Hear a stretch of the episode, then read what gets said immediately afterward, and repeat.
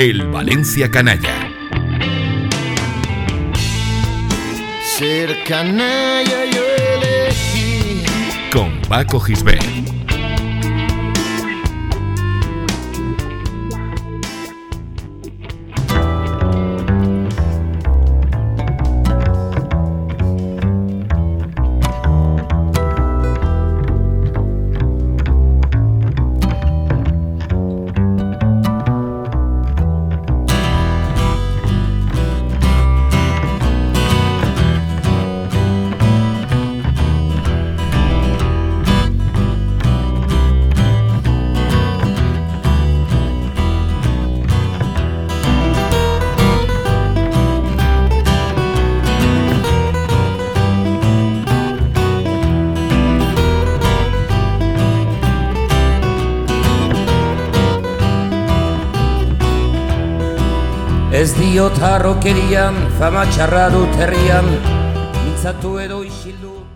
En el verano de 2003, los medios de comunicación valencianos se hicieron eco del interés del Valencia por fichar a dos jugadores. Uno de ellos era un joven delantero portugués que con solo 17 años había deslumbrado a los técnicos del club y que respondía al nombre de Cristiano Ronaldo. El otro era un lateral izquierdo de gran proyección que jugaba en el Athletic y que se llamaba Asier del Horno. Tres años más tarde, Del Horno recaló en el Valencia, mientras Cristiano Ronaldo triunfaba en el Manchester United y se perfilaba como uno de los mejores futbolistas de este siglo. Asier del Horno iba para pelotari, pero acabó jugando al fútbol en las categorías inferiores del Athletic, el sueño de los niños vizcaínos.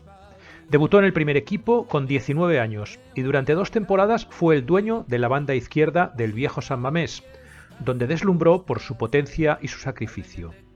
Tanto que el Chelsea de Mourinho pagó 12 millones de euros por él para llevárselo a correr la banda por Starford Bridge. En el conjunto londinense su carrera fue irregular, pese que se hizo un puesto en la selección española, y se le recuerda sobre todo por un partido de Champions contra el Barcelona en el que masacró a patadas a un joven Messi, lo que le costó la expulsión y las habituales excusas de Mourinho para justificar aquella derrota con una frase que ha pasado a la historia. Teatro del bueno. En el verano de 2006, el Valencia pagó 7 millones y medio de euros, 5 menos de lo que le había costado al Chelsea su traspaso un año antes, para incorporarlo a su plantilla. Era, en teoría, el hombre destinado a sustituir a Carboni en el lateral izquierdo del equipo. Pero como solía suceder en los tiempos de Juan Soler, el Valencia no calibró los problemas que arrastraba del horno, sus continuas lesiones y su agitada vida nocturna. Y es que el bueno de Asier del Horno le gustaba la fiesta más que a un niño un caramelo.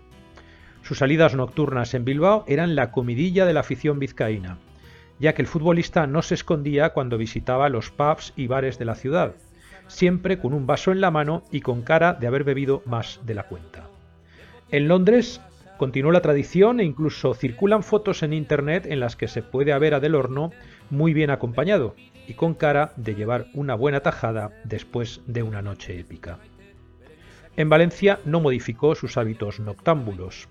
Del Horno era un personaje popular en la noche valenciana y su entrenador, Quique Sánchez Flores, llegó a llamarle la atención por su falta de profesionalidad y compromiso con el equipo. Y eso que el lateral de Baracaldo no debutó en el equipo hasta la jornada 25, debido a que arrastraba una lesión en el tendón de Aquiles que lo mantuvo de baja durante el día, pero no durante la noche, en la que seguía haciendo estragos. Acabada la temporada y con solo cinco partidos en su haber, Quique decidió quitárselo de en medio para cederlo al Atleti de Bilbao. El jugador reaccionó de forma airada, asegurando que le encantaría volver al Valencia en un futuro, siempre y cuando Quique no fuera el entrenador. Pero el técnico le replicó instándolo a que se mantuviera calladito. En caso contrario, explicaría muchas cosas de su vida fuera de los terrenos de juego. Si Quique, que era un buen aficionado a la vida nocturna, amenazaba del horno con esas declaraciones, es que había muchas cosas que contar sobre sus fiestas.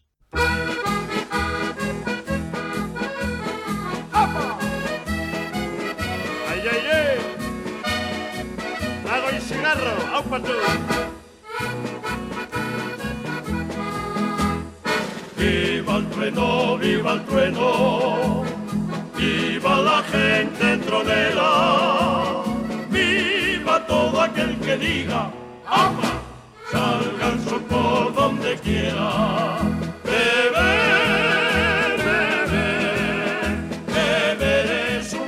El caso es que Del Horno volvió al Atleti con la posibilidad de que el club vasco lo repescara al final de la temporada. No lo hizo, porque Del Horno se perdió la mitad de los partidos de aquella campaña por lesión y porque fue cazado de fiesta en dos ocasiones, una de ellas en compañía de quien se convertiría en su inseparable compañero de juergas nocturnas, el centrocampista y eterna promesa del fútbol vasco, Fran Yeste. Volvió a Valencia, donde Unai Emery había sustituido a Quique al frente del equipo. Con una de las plantillas más golfas y noctámbulas de la historia del club, Del Horno parecía haber encontrado el mejor entorno para compaginar su vida como futbolista y como juerguista. Pero ni así.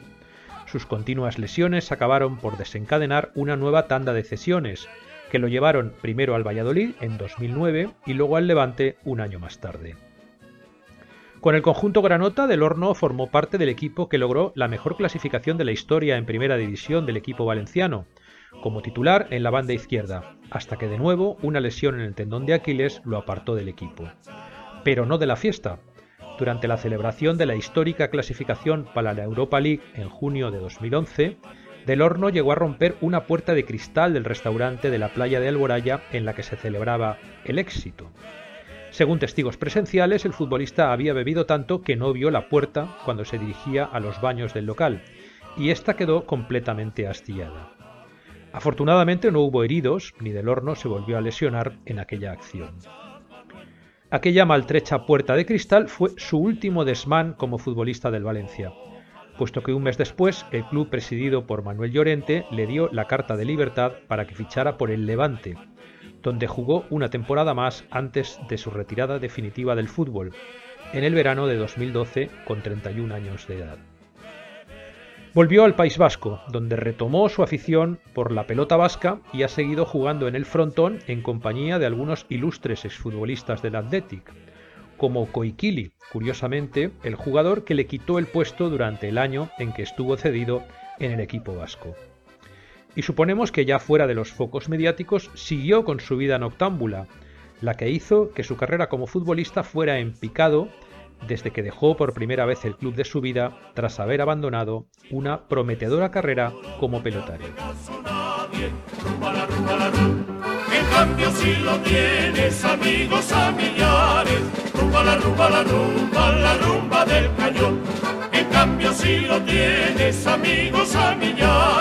Rumba la rumba la rumba la rumba del cañón. Escucha todos los programas en plazaradio.es y en valenciaplaza.com. Suscríbete a nuestros canales en Apple Podcast, Spotify, Evox y Google Podcast. Descarga la skill para Alexa de Plaza Radio o envía un WhatsApp al 605 66 36 70 para recibir cada nuevo episodio. También puedes seguirnos en Facebook, Twitter e Instagram.